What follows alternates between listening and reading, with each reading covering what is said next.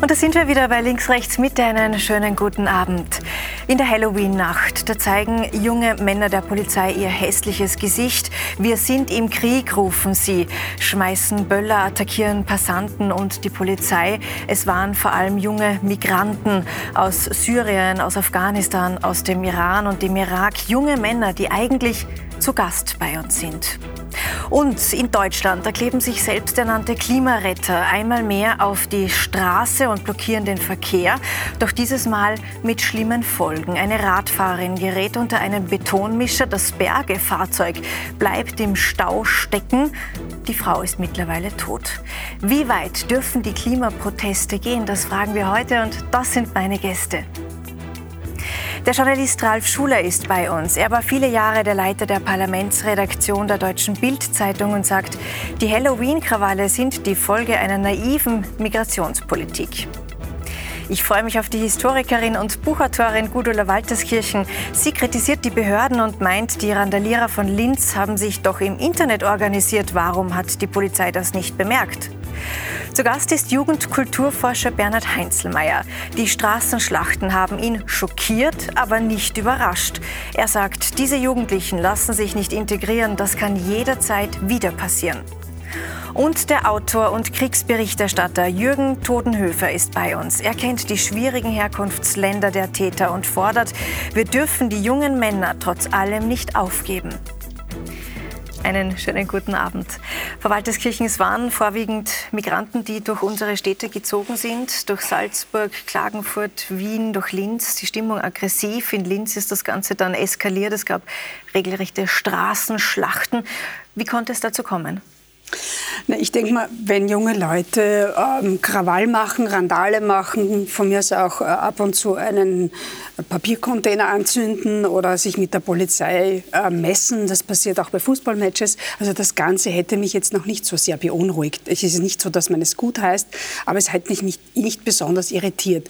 Was mich schon sehr irritiert hat, war eben die Gleichzeitigkeit, die Organisation, äh, die dahinter stand. Also das war jetzt nicht ein spontaner äh, Ausbruch von überschüssenden, äh, hormongesteuerten Kräften oder wie auch immer, sondern das war offensichtlich verabredet.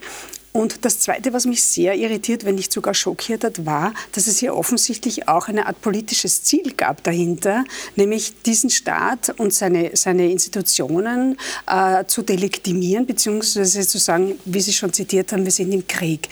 Das ist dann nicht mehr lustig, das ist dann auch kein, kein, kein Bubenstreich mehr, sondern da muss man sich schon fragen, was steht da dahinter, welche Ideologie und Gesinnung. Das hatte schon fast terroristische Züge, mhm. wenn man sich das anschaut.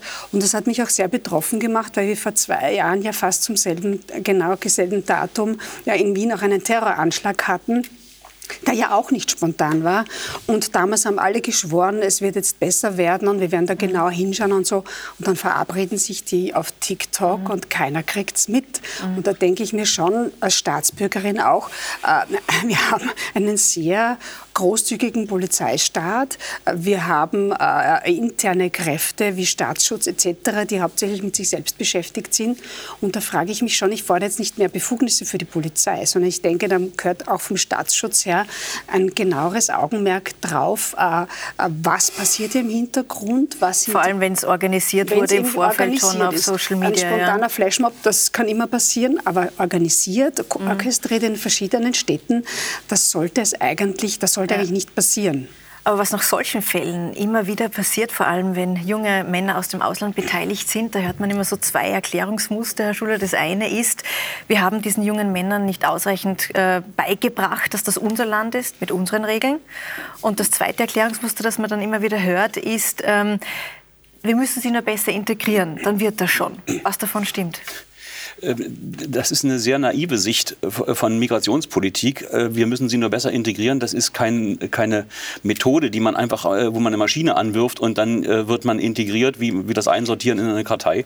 Das Problem ist in der Tat ähm, eine ziemlich naive Migrationspolitik. Wir haben nicht erst seit 2015 einen Zustrom von meistens jungen Männern, aber auch ganzen Familien bekommen, ähm, die am Ende als Schutzmigranten hier sind, also im Prinzip eine funktionslose Migration, die zum Teil nicht arbeiten können, zum Teil nicht arbeiten wollen, weil es Sprachgrenzen gibt und, und andere Probleme. Mit anderen Worten, sie sind hier im Wartehaus äh, ihres Lebens. Mhm. Und äh, dass diese Situation nicht befriedigend ist, das kann man nachvollziehen. Dem kann man aber wirklich nur begegnen, indem man die Migration nicht erst zulässt, wir mhm. reden seit Jahren völlig folgenlos über die Stärkung äh, der Sicherung Außengrenzen Europas, Frontex äh, etc. Da passiert nichts, auch weil Europa nicht einig ist. Wenn die, wenn die Migration nicht gestoppt wird, dann werden sich prekäre Milieus auffüllen, immer neu auffüllen. Und wir haben ab 30 Prozent, das ist ein alter soziologischer äh, Lehrsatz, äh, kippende Milieus. Mhm. Das äh, kriegt man nicht hin. Und ich fürchte, man wird auch nicht durch massive Überwachung im Internet ähm, äh, solche so etwas verhindern kommen. Man muss es bei der Wurzel packen, äh, sonst äh, enden wir demnächst bei einem Überwachungsstaat. Das mhm. kann nicht. Das Aber das, was Frau Walterskirchen angesprochen hat, das wurde jetzt beschlossen bei dem Sicherheitsgipfel in Linz am vergangenen mhm. Freitag, ohne dem Innenminister, die lokalen Verantwortlichen. Das, das Erstaunliche war im Übrigen auch noch, die haben ja Bezug genommen auf eine Netflix-Produktion namens Athena, wo es um brutal explodierende Gewalt in einem Pariser Vorort geht. Also das ist schon eine, eine äh, Qualität, die neu ist. Ja, aber ich möchte mal zu dem Thema Integration äh, zurückkommen. Also es soll jetzt mehr Befugnisse geben für die Polizei. Es soll überhaupt mehr Polizei geben in Linz. Man will jetzt mehr in die Gewaltprävention gehen, noch mehr in die Sozialarbeit gehen. Aber was müssen denn die jungen Migranten mitbringen, damit Integration gelingt? Aus meiner Sicht ist Integration ganz äh, klar eine Bringschuld und, und kein pädagogisches äh, äh, Lehrprogramm, was wir hier anbieten müssen. Wer hierher kommt, muss wissen, dass er hier enorm viele Chancen hat im Vergleich zu den Regionen, wo er herkommt, aber dass es nach unseren Regeln geht. Erfahrungsgemäß ist bei größeren ähm, Milieus, die sich da äh, in ganzen Stadtteilen ansammeln, ähm, äh, entfalten die ein Eigenleben und ähm, sehen einfach nicht ein, warum sie sich äh, an die hiesige Gesellschaft äh, anpassen sollen. Und ähm, da kann man im Prinzip darauf warten, dass das mhm. irgendwann explodiert. Also Integration ähm, aus meiner Sicht ganz klar eine Bringschuld. Wenn ich irgendwo in ein anderes Land komme, kann ich jetzt nicht erwarten, dass man mir irgendwelche großzügigen Programme äh, bietet, äh, die es mir leicht machen, da irgendwie rein. Man, man muss Abstoßungsreaktionen verhindern, das ist ganz klar. Mhm. Äh, aber äh, zu glauben, äh, dass wir im Rahmen eines Art Volkshochschullehrgangs Menschen in die Gesellschaft integrieren, dafür sind unsere freiheitlichen Gesellschaften nicht gemacht. Mhm. Das, wir, wir, würden uns jeder dagegen wehren, wenn man uns erklären wollte, wie Leben hier gelebt werden müssen und dass ich einen kleinen Zaun um meinen Vorgarten machen muss. Oder wir haben eine freiheitliche Ordnung und die sagt, der Staat mischt sich nicht in die Lebensführung ein und davon profitieren auch Migranten und entwickeln dann ein Eigenleben, äh, was nicht zu steuern ist. Also keine Wertekurse und Integration. Das kann man gerne machen, aber erfahrungsgemäß werden die reihenweise abgebrochen und hinterlassen aber auch nur wenig Spuren. Ja. Herr Todenhofer, Sie kennen die Herkunftsländer der jungen Männer sehr gut. Sie haben von 18 Kriegsschauplätzen in ihrem Leben bisher berichtet. Schließlich Deutschland. Sie waren, Sie waren in Syrien, Sie waren ähm, in Libyen, im Irak, im Iran, Sie haben in Afghanistan, Sie haben mit dem IS gelebt. Woher kommt denn diese Aggressivität der jungen Männer? Ja, ich möchte Herrn Schuler und auch Ihnen recht geben, äh, das ist völlig inakzeptabel, dass äh, Gewalt ausgeübt wird von jungen Leuten. Dass sie sich im Internet verabreden, ist völlig normal. Also heute verabredet man sich zu Roller Skates und so weiter einfach im Internet. Und das machen die jungen Leute so. Da sind wir ein bisschen hinterher, aber das ist so. Und wenn ich die Auftritte der Hooligans in München, manchmal an manchen Tagen, wenn zum Beispiel englische Mannschaften da spielen, aber auch deutsche Mannschaften, das ist viel schlimmer. Und der besoffene, brüllende, gröhlende ist häufig dann ein Deutscher oder ein Engländer, den ich, der ich in der Innenstadt von München wohne, immer wieder sehe und erlebe. Wir wollen aber jetzt keine Hierarchie der Ausschreitungen machen. Nein, ich wollte nur sagen, geht. wenn man das verkürzt auf Asylanten, kommt man in eine falsche Diskussion herein. Und da Sie ein sehr kluger Mann sind, haben Sie präzise formuliert. Sie sagen, das ist keine Bringschuld, sondern es ist eher eine Bringschuld der Asylanten. Aber ich finde, wenn man sagt, wie das zum Beispiel die deutsche Kanzlerin gemacht hat, wir schaffen das. Und wenn man damit die Grenzen aufmacht, wenn man Leuten sagt, ihr könnt hierher kommen, dann habe ich auch die Verpflichtung, mit denen was anzufangen. Sie können nicht 18-Jährige, ich habe 13-Jährige kennengelernt. Also wir, wir bilden in einer von mir finanzierten Stiftung ganz junge Asylbewerber, Kinder aus, damit sie an die deutsche Schule Anschluss finden. Aber man kann nicht erwarten, dass, die, dass sie alles hier kapieren. Und dann kommen sie hier in eine Asylantenschleife, die hängen teilweise drei, vier, fünf Jahre herum, dürfen nicht arbeiten. Und ich, ich finde, in einem Punkt bin ich Ihrer Meinung. Wir sollten eher weniger reinlassen, aber wir sollten die, die wir reinlassen, die sollten wir besser behandeln. Wir sollten sie betreuen, besser betreuen und wir sollten sie integrieren. Für mich heißt es integrieren. Und für mich heißt es ganz konkret integrieren. Spätestens nach einer Woche sind die in einem Sprachkurs und lernen wirklich die Strafe, die Sprache und spätestens nach einem halben Jahr arbeiten sie. Die dürfen nicht arbeiten. Was wollen sie mit einem jungen Mann anfangen, der drei, vier Jahre in München teilweise in Kasernen herumhängt oder mit, mit anderen Jungen herumhängt und keine Perspektive hat. Also weniger reinlassen und die besser mhm. integrieren, so wie ich das eben gesagt habe. Aber Arbeit geben. Wenn die ja. arbeiten, fangen sie nicht an zu randalieren. Wer richtig arbeitet, randaliert nicht. Ja. Ähm, aber viele, die zu uns kommen, ja, die kommen aus schwierigen Ländern. Sie waren vor Ort, Herr Todenhöfer, Sie haben das selbst erlebt. Ja. Die haben oft einen großen Rucksack an schlimmen Erfahrungen mit sich, die sind oftmals auch traumatisiert. Viele ähm, haben aber auch ganz andere Vorstellungen vom Zusammenleben, von Rechtsstaatlichkeit, von Toleranz, von der Gleichstellung. Wie kann da Integration gelingen? Also nochmal, ich akzeptiere die Gewalt junger Leute nicht so wie ich die Gewalt von Hooligans oder oder auf, auf deutschen, äh, auf der Wiesen. Schauen Sie sich das mal an, was Aber da passiert. Herr Donner, die Frage war, wie kann hier die sage, Integration gelingen? Indem Sie den Leuten nach, wen, nach kürzester Zeit Arbeit geben. Wenn die arbeiten, wenn sie einen deutschen Arbeitskollegen neben sich haben, erstens leisten sie einen Beitrag zu unserem Sozialprodukt und zu diesem Staat.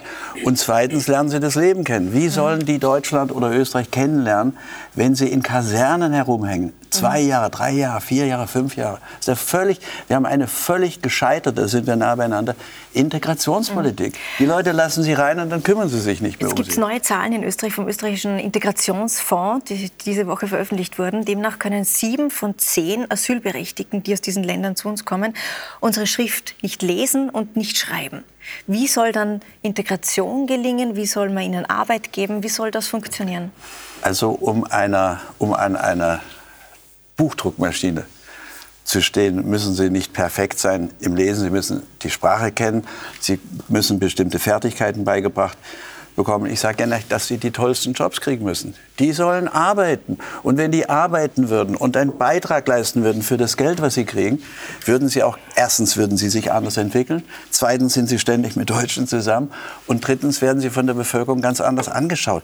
Die werden doch angeschaut wie der letzte Dreck. Also das muss man einfach sehen.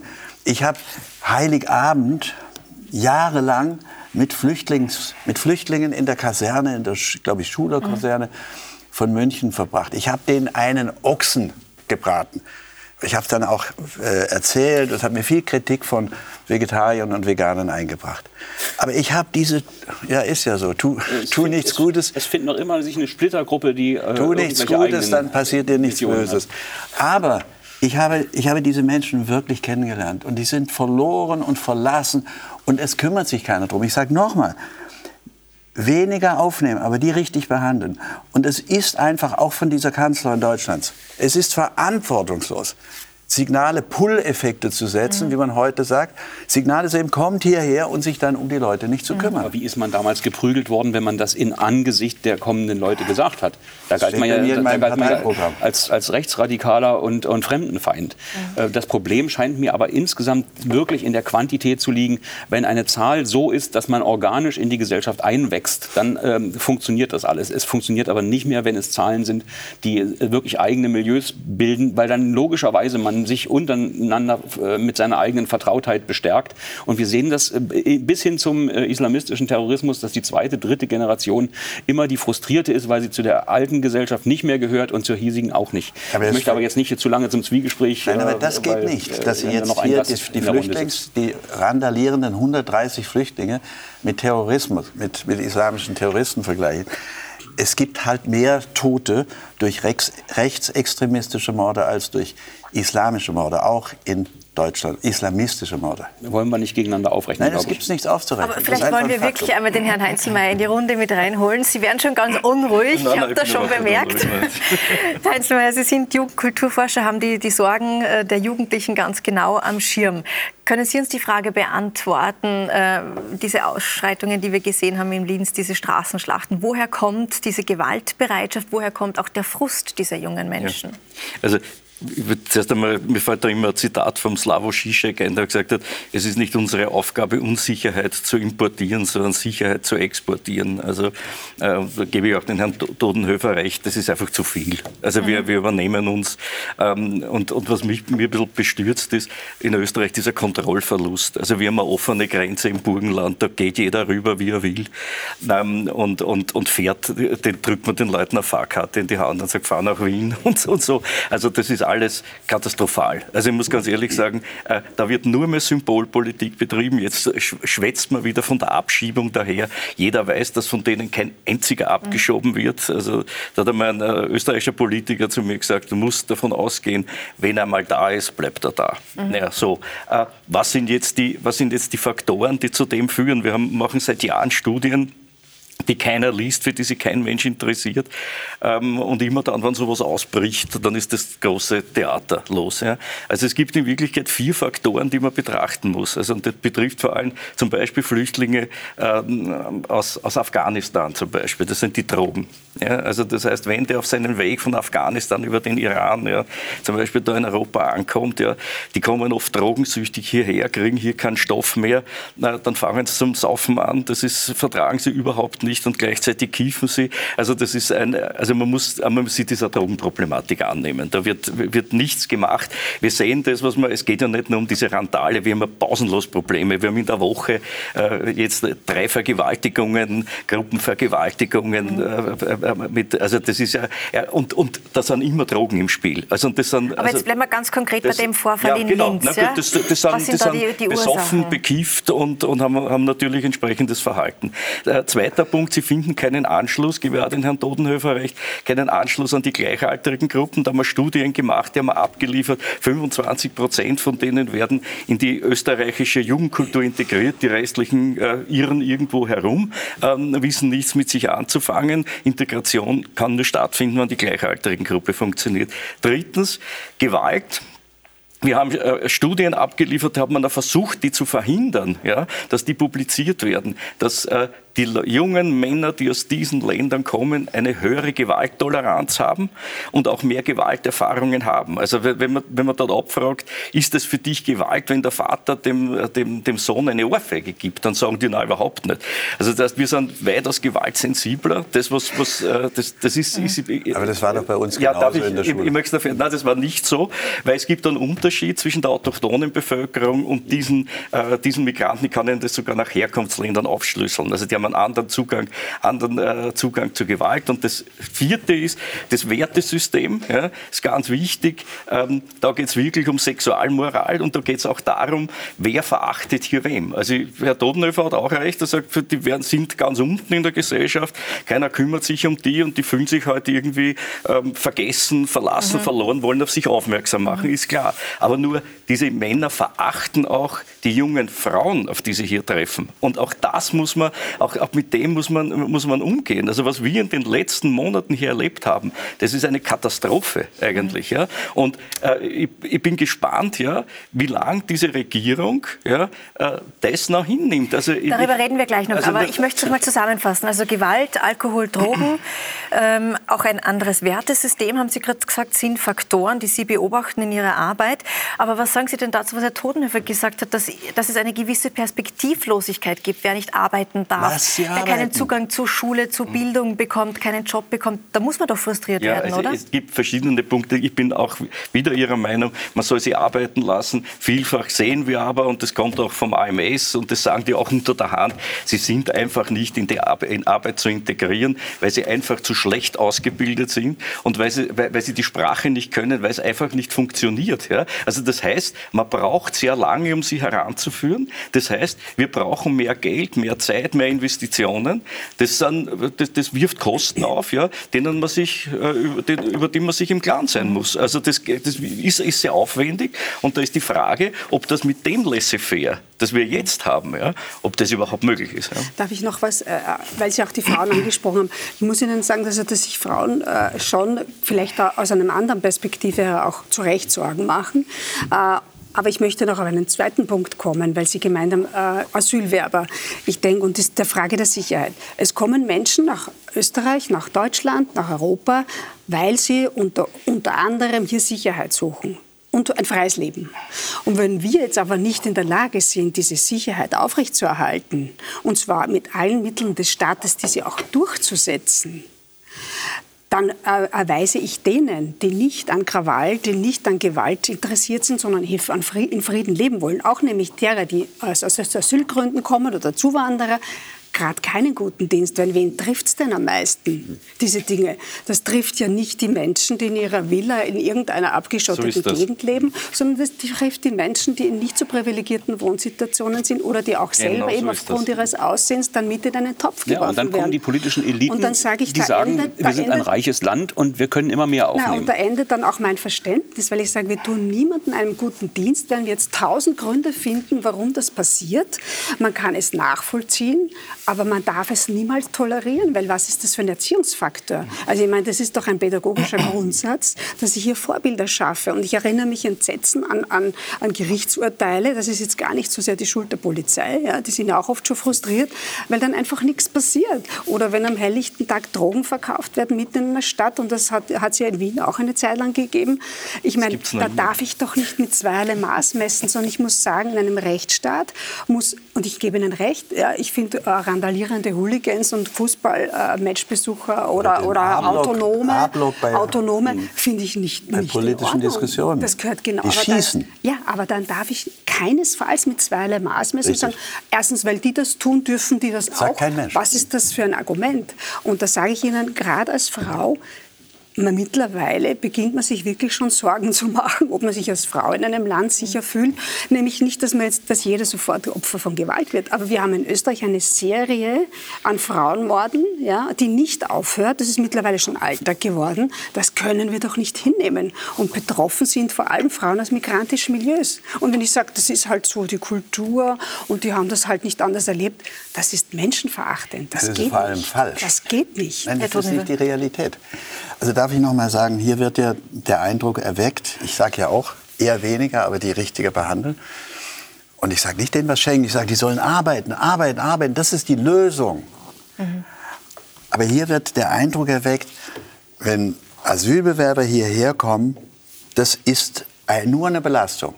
Dann müssen wir halt schauen, dass es ein Gewinn für uns ist. Und wenn die arbeiten, wird es zu einem Gewinn. Dass wir die irgendwo in irgendwelchen teuren Heimen mit Sozialhilfe und, und, und Hartz IV finanzieren, ist doch bescheuert.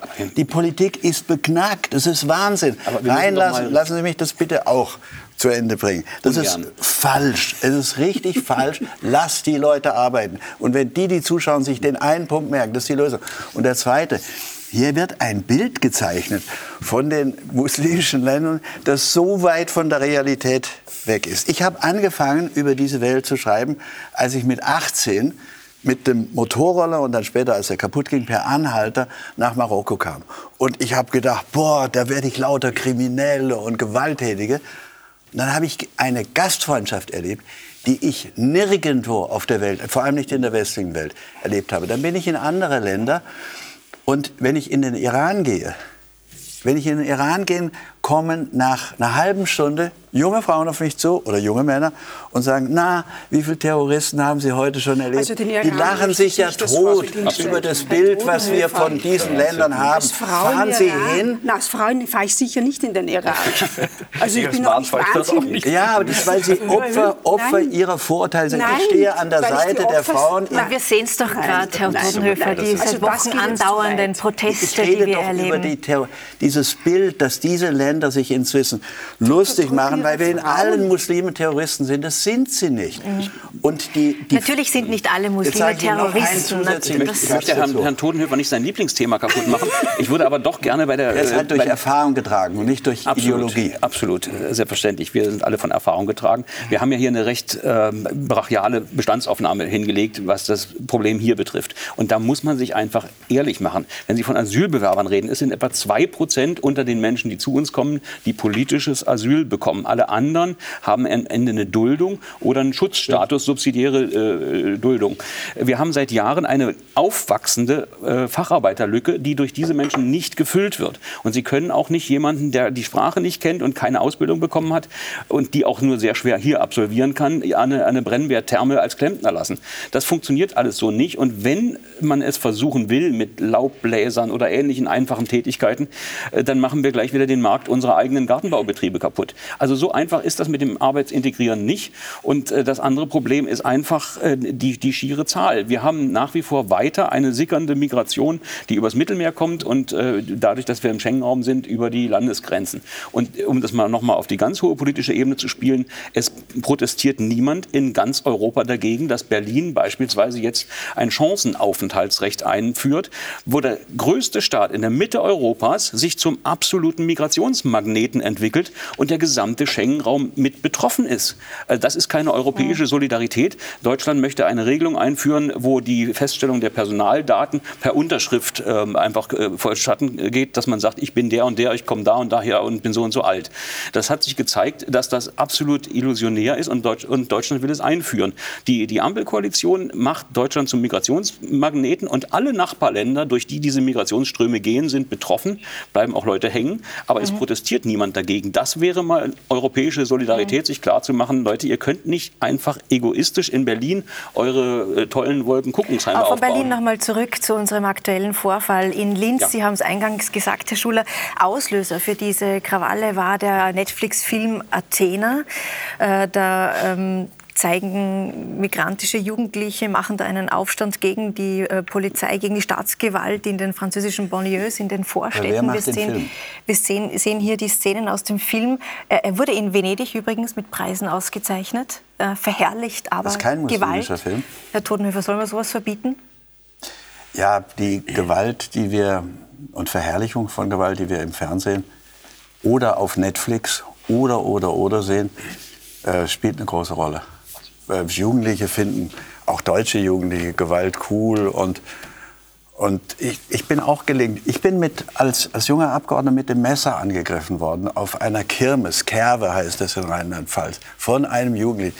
Das ist kein muslimisches Problem. Und wenn es verherrlicht wird, ich kriege auch Probleme, wenn bei Kriegsreportagen über Kriege, auch über den Ukraine-Krieg, von Tapferkeit und toll, wie die sich wehren. Hallo, toll, wie die umbringen. Krieg ist scheiße, da bringt man sich gegenseitig um. Das darf man nicht verharmlosen, das darf man nicht verherrlichen. Das muss man in einer anderen Form darstellen.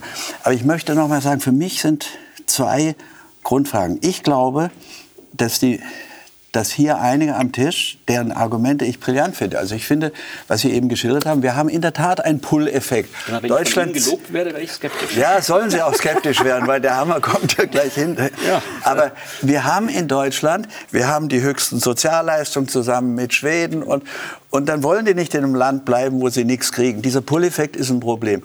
Aber ich wollte noch mal sagen, arbeiten und was ich hier gehört habe, Sie haben ein falsches Bild von diesen Ländern. Und ich würde Ihnen wirklich empfehlen, ich lade Sie ein, ich nehme Sie mit, Also mit mir mal in den Iran. nicht. Nein, da werden Sie viele sympathische Frauen. Ja, ich weiß es. Ich Ja. kenne einige, die nach Wien geflüchtet sind. Ach, Der ja, Iran natürlich. ist aber nebenbei gesagt auch eines der wenigen Länder, wo wir sehr hochqualifizierte Migration herbekommen. Er, tatsächlich Ärzte und Hochintelligente äh, und, und Menschen. Dort ist das Bildungsniveau sehr hoch. Das ist ja aber die Ihr Reste- Satz, dass aber- man hier keine Jobs finden kann. Ich Aber bin häufig in Südtirol und in Südtirol ist die Gastronomie, die keine Deutschen und keine, Wei- äh, keine Bio-Südtiroler mehr findet, stellt Migrationsmenschen ein und die sind teilweise vorzüglich. Ich glaube, da also hat Herr geht. Todenhöfer einen ja Punkt. Wir bräuchten die Arbeitskräfte so dringend, das ja, weil die fehlen für die Rente an allen Ecken und Enden. Leute. Aber ähm, wir waren jetzt bei dem Film Athena, der diese Straßenschlachten in Linz äh, ausgelöst hat. Sie sagen grauenvoll. Was sagen Sie, Frau Walterskirche? Muss man solche Werke verbieten? War das den Filmemachern Gut, bewusst? Wo, wo hören wir dann auf, mit Filmen zu verbieten? Wie Sie richtig sagen, sehr viele verherrlichen Gewalt. Also ich denke mal, das ist jetzt gar nicht so der Punkt, sondern die Frage ist, warum identifizieren sich Jugendliche damit? Ja?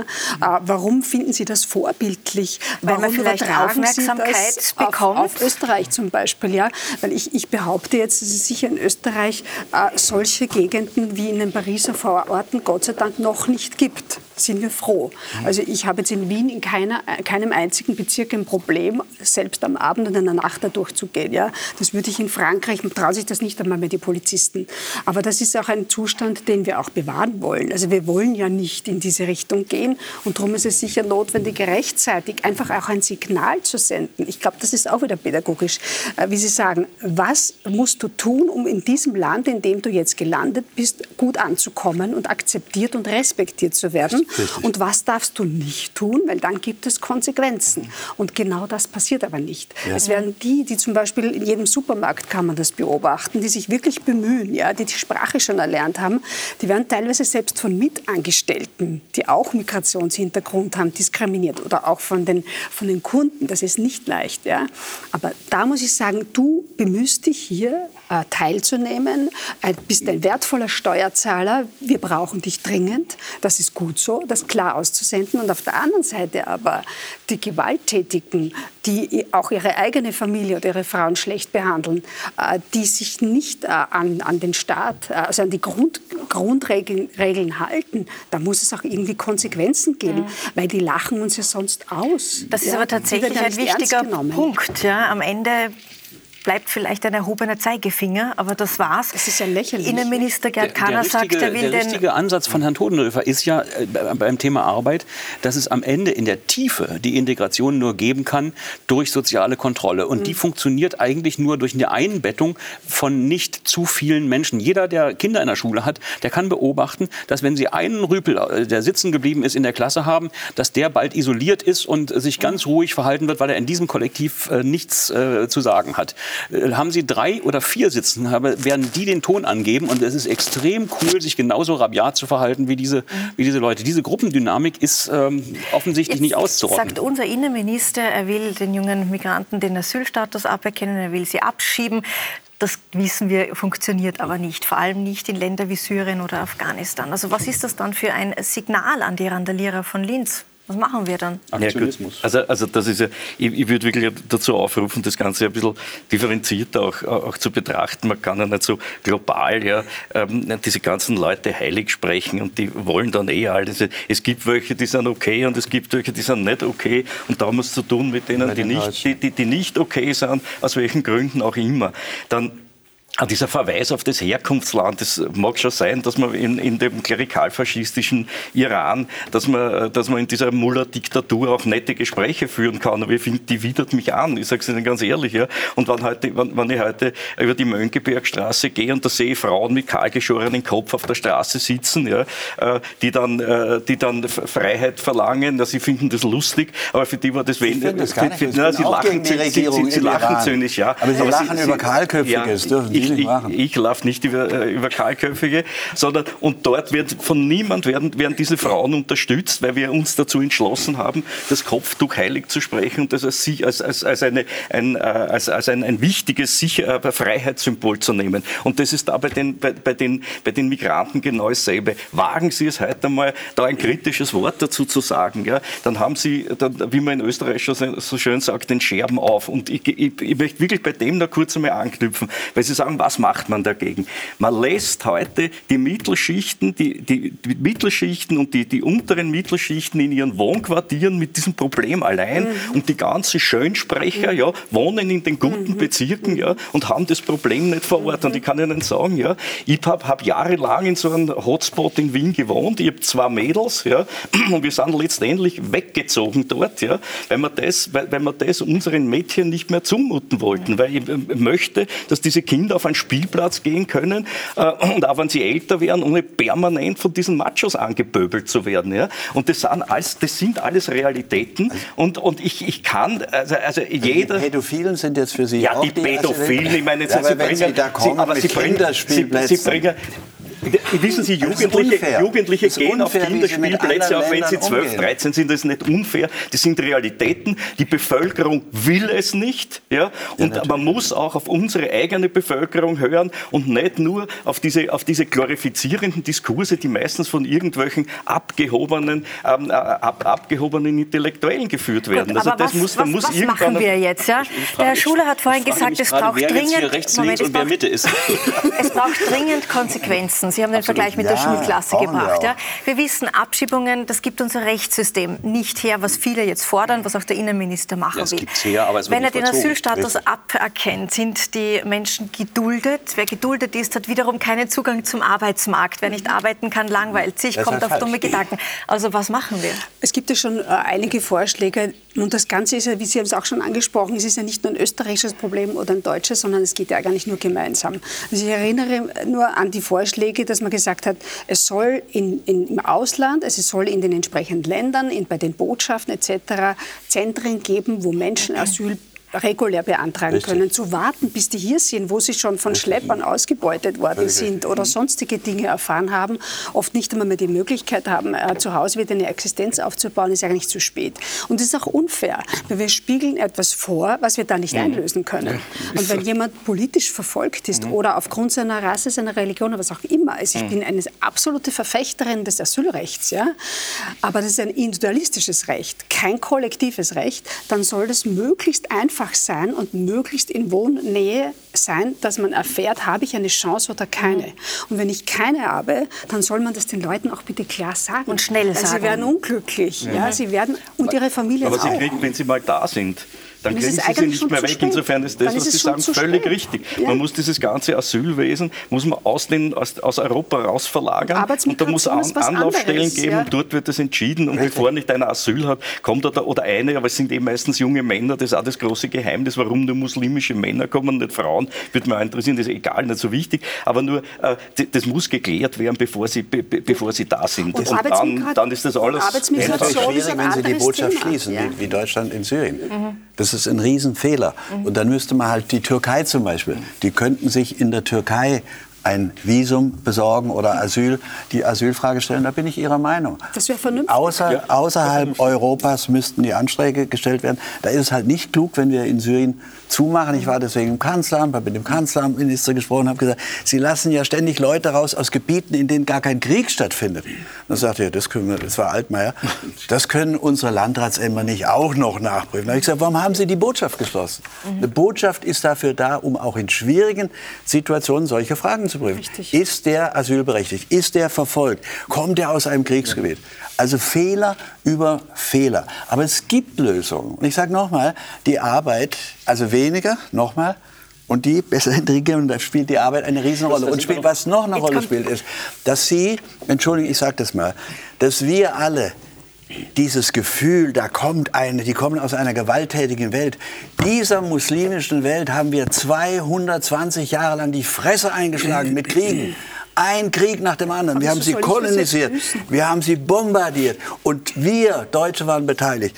Die Amerikaner waren beteiligt und wir reden über Gewalt. Hallo, niemand hat in diesem Mittelosten und in Europa mehr Gewalt angewandt als wir Westler. Wir haben die zusammengehauen. Ja, und, und, das ist jetzt die Berechtigung, dass die Nein, jetzt auch mal ein paar Jahre sage ich doch ständig. Ja. Die sollen keine Gewalt. Ja. Ein Gewalttäter würde bei mir immer bestraft. Ich war mal Richter. Also Natürlich ich, äh, wird er bestraft. Ich trete jedem Migranten äh, völlig vorurteilsfrei entgegen ähm, und erwarte, dass er mir beweist, äh, ob er mein Vertrauen verdient oder nicht. Äh, der, die Herkunft ist mir da erstmal wurscht. Aber da sind wir ja schon bei der nächsten Illusion. Wenn man das dann endlich mal hinbekäme, dass man in den Botschaften außerhalb der Europäischen Union das Asylverfahren Verfahren abwickelt dann müssen wir uns aber auch klar machen, dass dazu eine geschlossene Grenze gehört. So denn, ist das. denn nur wenn ich, äh, wenn ich aussuche, wer kommen darf und wer nicht, äh, dann darf der, der nicht äh, zugelassen wird, aber auch nicht durch die grüne Grenze oder sonst irgendwas kommen. Das wäre sonst wieder und, unfair, Und da sind wir, da sind wir wieder bei, äh, bei den Illusionen, äh, die sich äh, bestimmte Milieus machen und äh, die leider die Politik äh, dominieren. Denn das, was er beschrieben hat, ist ja absolut richtig.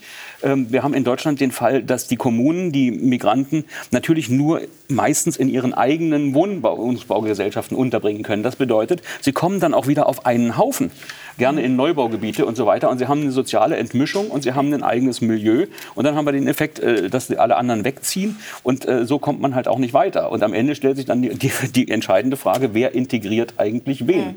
In diesen Vierteln äh, werden sie sich als Deutscher besser anpassen ähm, äh, als andersrum. Und zu dieser ganzen Situation kommt jetzt noch was dazu, nämlich der Krieg mitten in Europa, in der Ukraine. Deutschland hat über eine Million ukrainische Flüchtlinge aufgenommen, Österreich um die 80.000. Ähm, Und es könnte dort jetzt der schlimmste Winter in der Geschichte des Landes werden. Immer wieder fällt Strom aus, die haben kein Wasser, es hapert in der Versorgung. Ähm, Herr Todenhöfer, Sie waren in der Ukraine vor Ort. Würde es nicht auch zu einer aktiven Flüchtlingspolitik dazugehören, dass der Westen hier mehr auf Verhandlungen drängt? Ja, sicher, aber die, die Menschen sagen ja, mit Kriegstreibern kann man nicht sprechen. Ich bin da anderer. Mit Feinden kann man nicht sprechen. Ich bin da völlig anderer Meinung. Ich finde, mit Freunden braucht man nicht immer zu sprechen. Gerade mit Feinden muss man sprechen. Ich glaube auch, dass es Lösungen gäbe bei einem Waffen. Wenn wir für, wenn zum Beispiel Deutschland seine Rolle anders sähe, eben nicht als Marionette der Amerikaner, was wir sind, diese Ukraine-Politik wird aus dem Weißen Haus geführt, wie die FAZ präzise nachgewiesen hat. Wenn wir einfach unsere Rolle als Deutsche und vielleicht auch als Österreicher als Vermittler sehen würden. Und wenn wir, ich, ich nenne mal einfach vier Punkte, weil Sie vorhin so schön oder vier Punkte genannt haben. Erstens, es geht um Waffenstillstand. Das ist eine vorläufige Sache.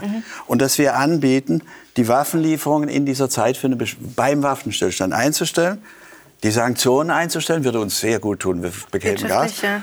Und dann als, als ein fast utopisches Ziel von der UNO überwachte freie Wahlen in den von Russland annektierten Gebieten. Das würde dem Putin ganz schwer fallen, aber es würde in die Richtung einer fairen Lösung führen. Und diese, ich hätte es fast gesagt, Würstchen, ich sage, diese Leute an der, in der Regierung in Europa, die von den Ländern, über die Sie sprechen, die von der Ukraine, die gehen da in den Palast und denken, sie kennen die Ukraine, keine Ahnung haben. Sie haben auch nicht die, die Eier, um mal den Amerikanern zu sagen, da machen wir nicht mit. Das ist euer Krieg, aber es ist nicht unser Krieg.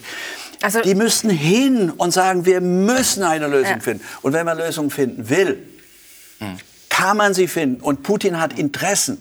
Und wenn man die Interessen trifft, die sind wirtschaftlich und, und, und, dann hat man eine Chance. Und es ist unsere Pflicht. Sagt doch keiner, dass Verhandlungen leicht sind. Also Wir scheitern. Verhandlungen, Herr Schuler, an, an, an Berlin, am fehlenden Mut, an der fehlenden Courage, ringe den USA gerade- entgegenzutreten? Ich ringe jetzt gerade mit mir, ob ich äh, auf äh, die Triggerworte von Herrn Todenhöfer mit der Marionette eingehe oder ob ich die einfach äh, weglasse.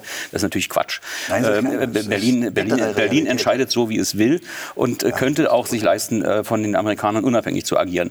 Ähm, aber das ist ein altes Thema und das müssen wir jetzt nicht noch aufmachen. Was mir in der Tat auch fehlt, ähm, ist die Exit-Strategie, die parallel verfolgt wird zu den, zu den Waffenliefern. Man muss einfach ganz klar sagen, wenn ein Land ein Nachbarland überfällt, sind viele Diskussionen zu Ende. Da diskutiere ich nicht über Korruption oder über Vorgeschichten.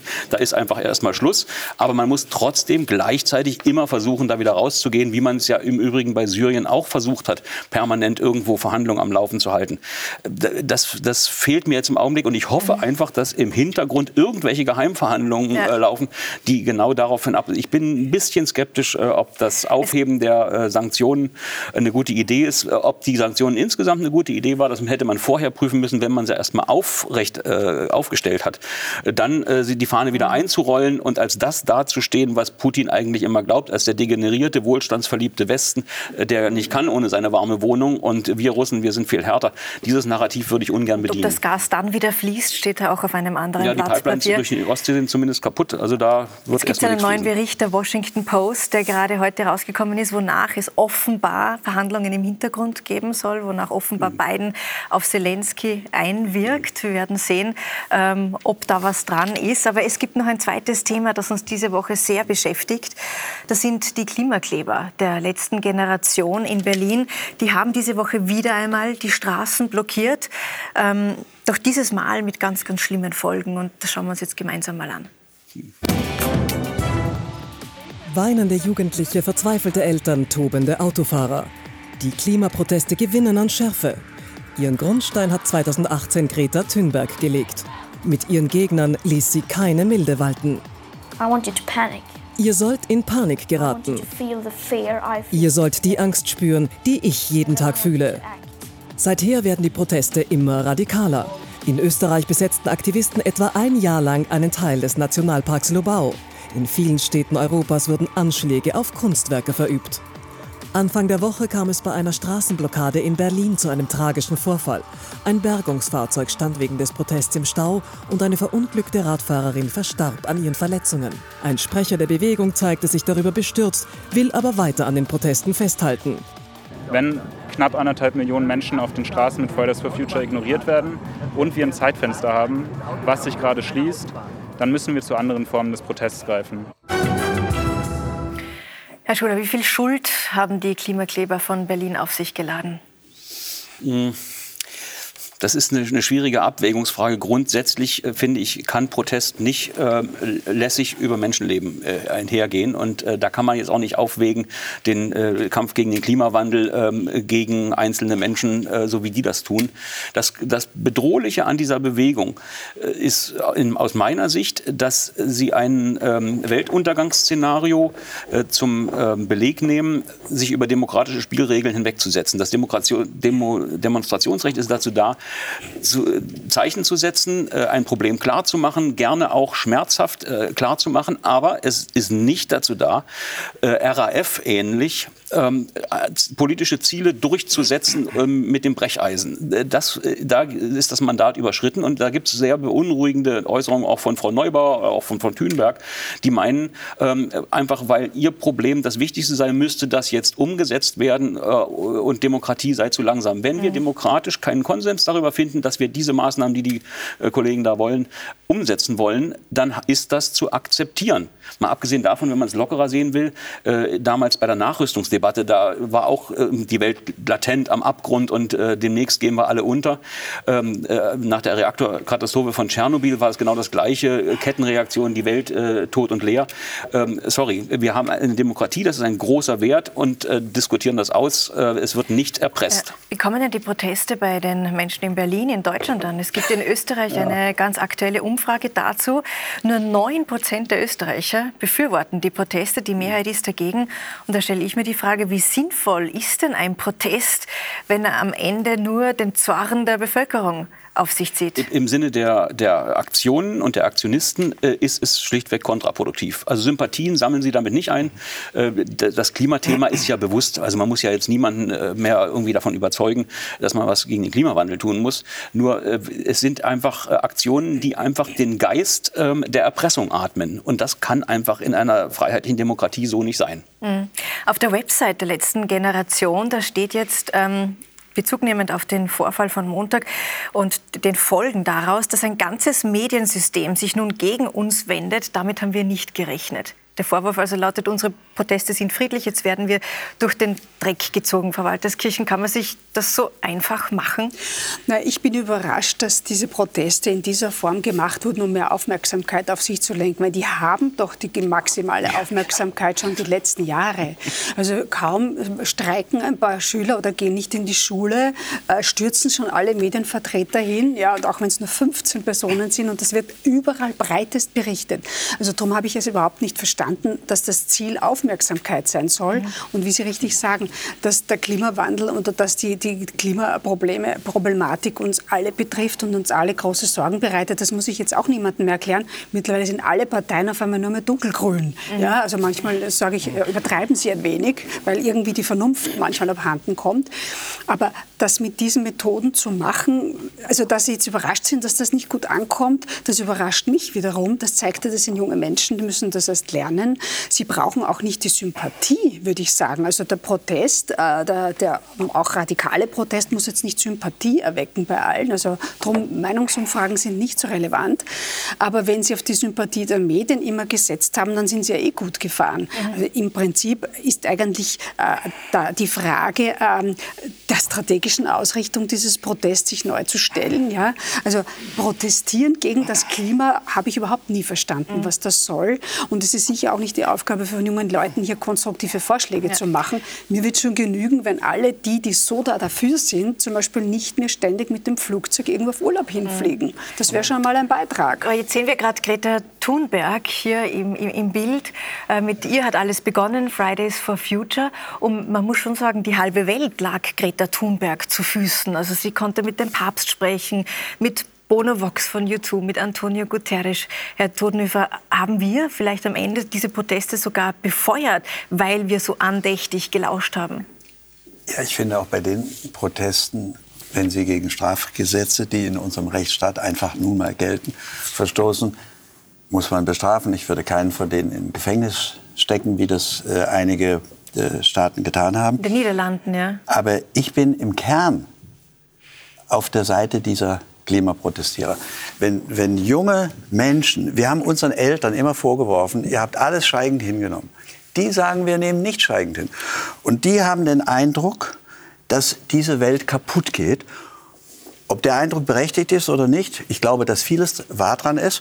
Und die haben zweitens den Eindruck, und der ist berechtigt, dass die Politik wegen der Ukraine-Politik im Augenblick die Klimapolitik zur Seite schiebt. Also sie haben gar kein Geld mehr wegen dieser irren, wirren, dummen Gassanktionen.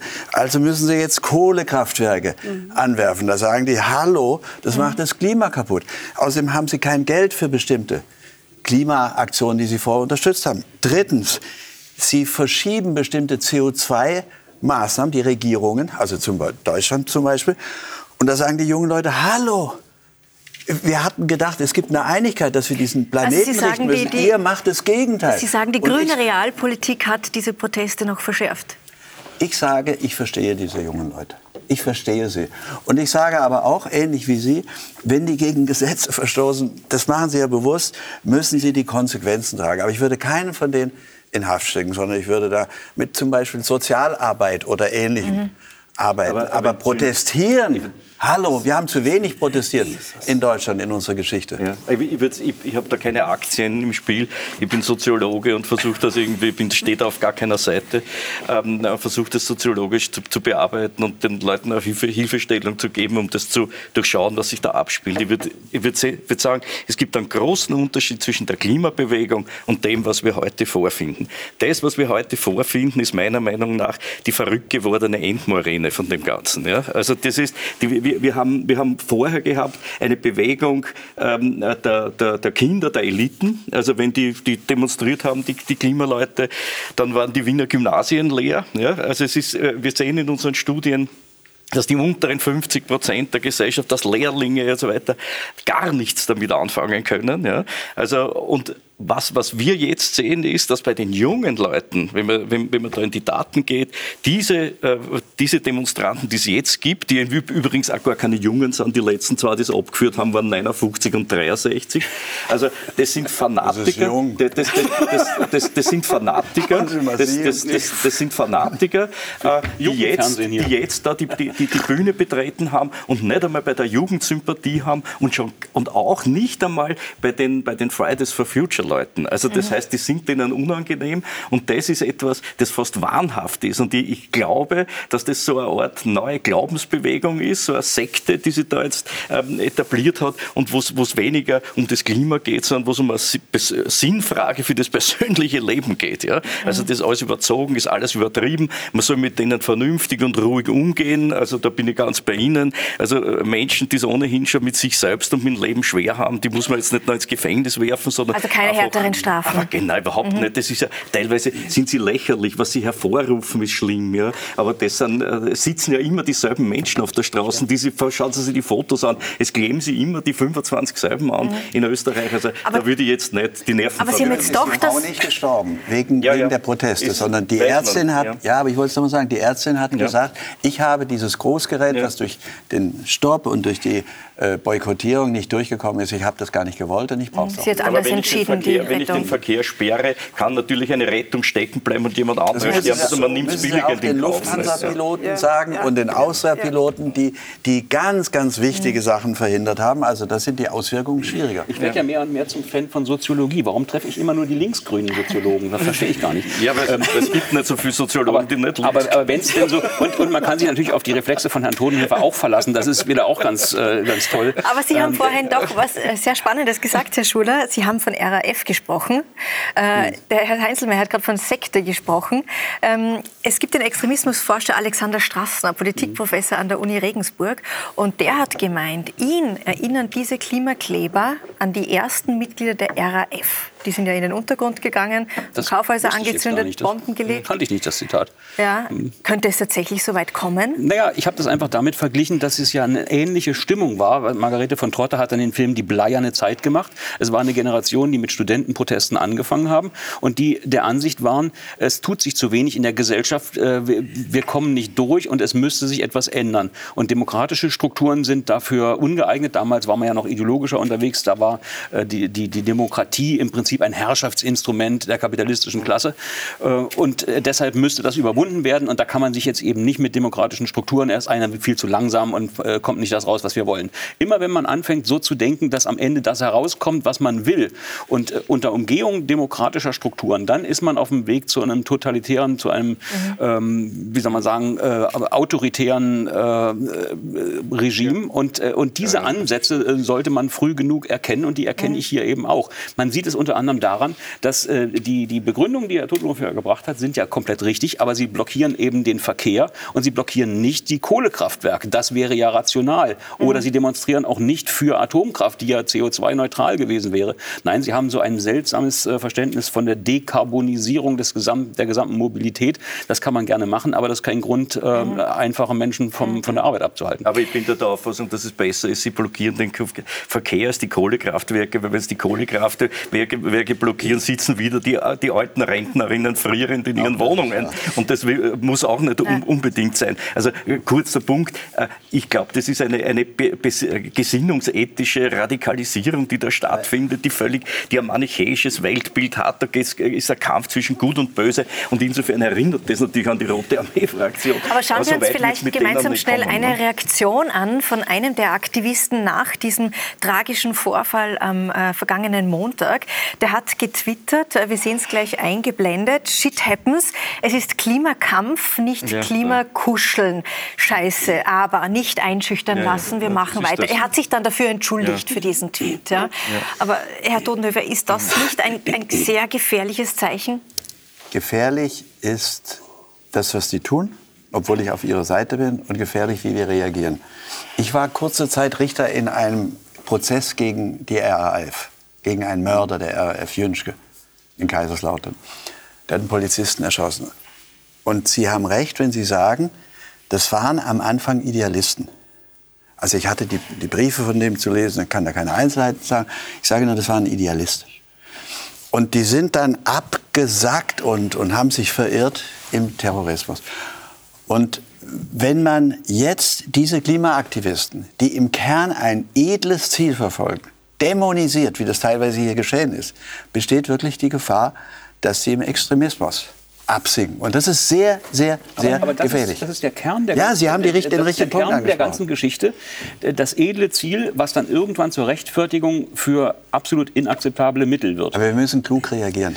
Und klug heißt nicht sie ins Gefängnis stecken, mhm. sondern lass sie Sozialarbeit machen. Ich, ich finde, also, man sollte sie einfach sitzen lassen und rumfahren. abgesehen davon, wenn man letzte Generation ist, äh, dann muss man bloß ein bisschen warten, dann haben wir die auch, äh, dann sind wir, haben wir wieder unsere Ruhe. Na, aber ich, ich finde immer, ich verstehe im Prinzip auch immer, wir haben alle Kinder oder, oder wissen das auch aus eigenem, niemand wünscht sich, dass die Welt in 100 Jahren untergeht. Ja? Also dahingehend haben ja diese Proteste von Anbeginn an ja sehr viel Sympathie, nicht nur Sympathie gehabt, sondern das ist ein allgemeines Anliegen.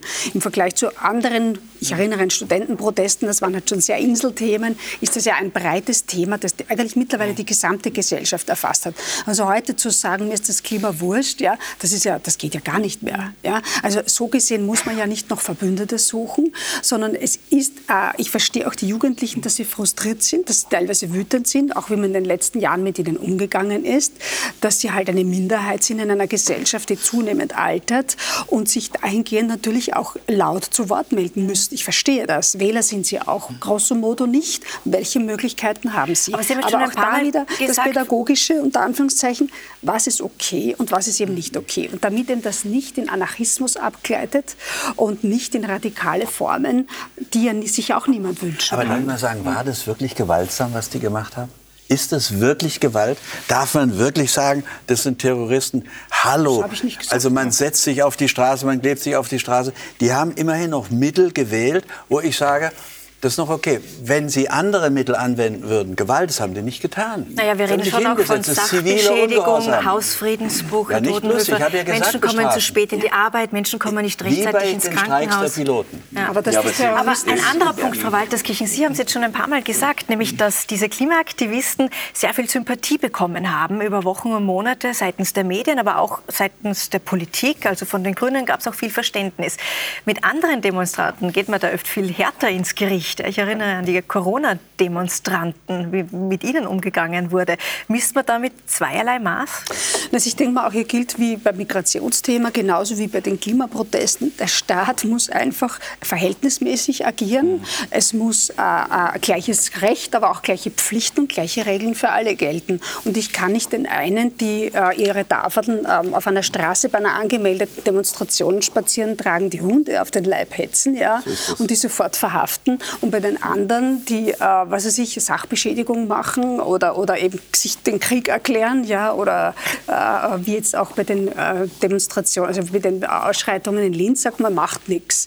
Das ist ein fatales äh, Signal, das der Staat nicht aussenden sollte und nicht darf, sondern der muss das brauche ich Ihnen ja als ehemaligen Richter nicht zu sagen, der muss dahingehend blind sein. Ja? Würd, die Regeln müssen für alle gelten. Ich möchte eine Mikroanmerkung machen, und zwar nur, dass man das auch in die richtige Dimension bringt. Das wichtigste Problem der österreichischen und der deutschen Jugend ist momentan die Inflation und die Teuerung. Und wir mhm. müssen immer die große Gruppe der normalen Menschen anschauen, ja, die jetzt irrsinnige Probleme haben mit dem Start, in, äh, Start ins Leben und einfach zu wenig Kohle in der Tasche haben. Und denen, äh, die, diesen, diesen Klimaprotest, den haftet da irgendwas sehr Idealistisches und äh, sehr in der Welt der Abstraktionen ähm, äh, sich befindliches an, weil es ist ja auch das alles, diese, diese Zahlen, die man kriegt, sind ja höchst umstritten. Das ist in der Welt ein großer Artikel gewesen, dass immer Panik geschürt wird mit diesen Dingen. Also, äh, also ich würde äh, ich würd schon sagen, lassen wir die Kirche im Dorf. Das ist eine mhm. Gruppe, die sich sehr, sehr, sehr akzentuiert präsentiert. Sie haben völlig recht, mit Terroristen würde ich die,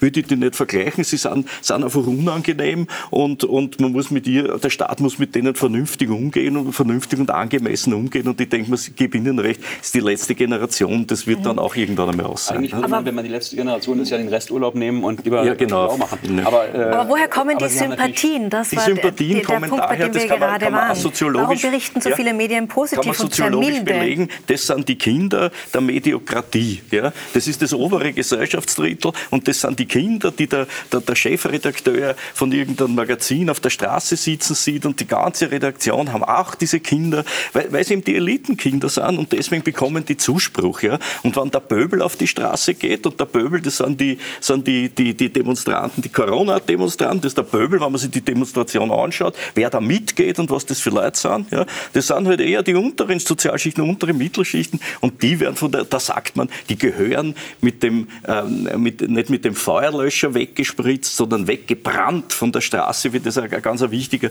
Diskutant mit Flaschen Flammenwerfer weggebrannt. Mhm. Also ich meine, das muss man sich mal vorstellen. Bitte? Corona-Kritiker? Die Corona-Kritiker mit, mit, dem Flammenwerfer weggebrannt. aber der gehört ja, eigentlich. Ja, ist ein, ein, ein, österreichweit bekannter äh, Diskutant und äh, der immer überall auftritt. Und, und das ist der Unterschied. Die haben einfach die Medien hinter sich, weil das ihre Leute sind, aber die Leute von denen, die das machen. Aber eigentlich, Heinzelmann, ist es ja so, dass Journalisten sich mit keiner Sache gemein machen sollten. Richtig. Das lernen Journalisten in der allerersten sollten. Stunde. Sollten. sollten. Und das ist auch der Grund, Herr Schuler, warum Sie Ihren guten Job bei der Bild-Zeitung, Ihren jahrelangen Job als Leiter der Parlamentsredaktion ähm, abgegeben haben und gekündigt haben. Was ist da genau passiert?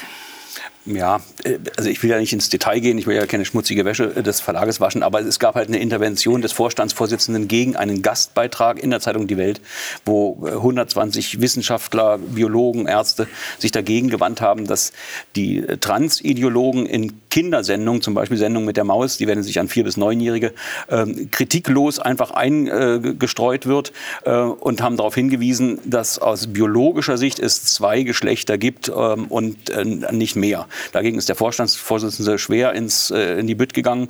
Und ähm, das äh, fand ich bemerkenswert, weil es ein Gastbeitrag war, weil ich, wie, wie ich finde, die Ansicht als solche völlig akzeptabel und innerhalb des Verfassungsbogens ist. Und wir haben dann intern auch mit dem Vorstandsvorsitzenden einen, langes, einen langen Dialog. Ich habe ihn selbst äh, mit ihm gesprochen in der großen Konferenz. Und ich habe dann den Eindruck bekommen, dass wir als Konzern, als Medienhaus äh, uns so intensiv an die Seite der LGBT LGBTQ-Bewegung, ich habe lange geübt, aber jetzt kann ich es äh, stellen, ähm, äh, dass das eigentlich die Grenzen zwischen Aktivismus und Journalismus schon überschreitet. Es gab dann ein Briefing, was morgens immer an alle verschickt wird, wo es hieß, wir stehen mhm. fest an der Seite mhm. äh, der LGBTQ-Bewegung. Die Regenbogenflagge weht vor dem Haus. Und habe ich ein bisschen auch Flaggenallergie aus meiner Zeit in der DDR. Und wenn es dann zu, zu kuschelig wird äh, zwischen einer Bewegung, es geht mhm. nicht darum, dass man nicht die individuellen Lebensentscheidungen jedes Einzelnen selbstverständlich selbstverständlich verteidigt. Aber Ihre Rolle als Journalist aber, aber sehen an, Sie an, anders. An, an, die Seite einer Bewegung stelle ich mich ganz grundsätzlich nicht, und zwar an keiner Seite irgendeiner Bewegung. Und wir müssen uns einfach auch klar machen, dass die Regenbogenfahne nicht nur ein Zeichen für Empathie und Toleranz ist, sondern es gibt eben auch da einen aggressiven Kern, der das heteronormative mhm. Weltbild überwinden will. Mag ein sehr kleiner Kern sein, aber deshalb stelle ich mich eben nicht an die Seite von Bewegungen, sondern setze mich für die individuellen Rechte der Menschen ein. Und das ist der Unterschied. Mhm. Das ist relativ schnell ausdiskutiert gewesen. Aber jetzt ganz unabhängig von Ihrer eigenen persönlichen Geschichte. Welches Zeugnis würden Sie dem unabhängigen Journalismus, den Medien in Österreich und Deutschland geben? Ja, Zensuren vergebe ich da ungern, aber es beunruhigt mich schon ein wenig. Gerade die Klimabewegung hat ja so ganz äh, interessante Überschneidungen ähm, mit dem Journalismus. Äh, viele bemerken das gar nicht mehr. Ich weiß nicht, wie es in, in, Österreich ist. In Deutschland hat man eigentlich keinen Wetterbericht mehr nach den großen Nachrichtensendungen, wo nicht vorher darauf hingewiesen wird, äh, dass äh, der Juli der wärmste seit Aufzeichnung ist, äh, dass die Überschwemmungen hier und dort äh, im Zusammenhang mit größeren Klima... Das heißt, es kommt immer so ein Klimablock, obwohl der Wetterbericht eigentlich eigentlich dazu da ist, mir zu sagen, ob ich morgen einen Regenschirm brauche.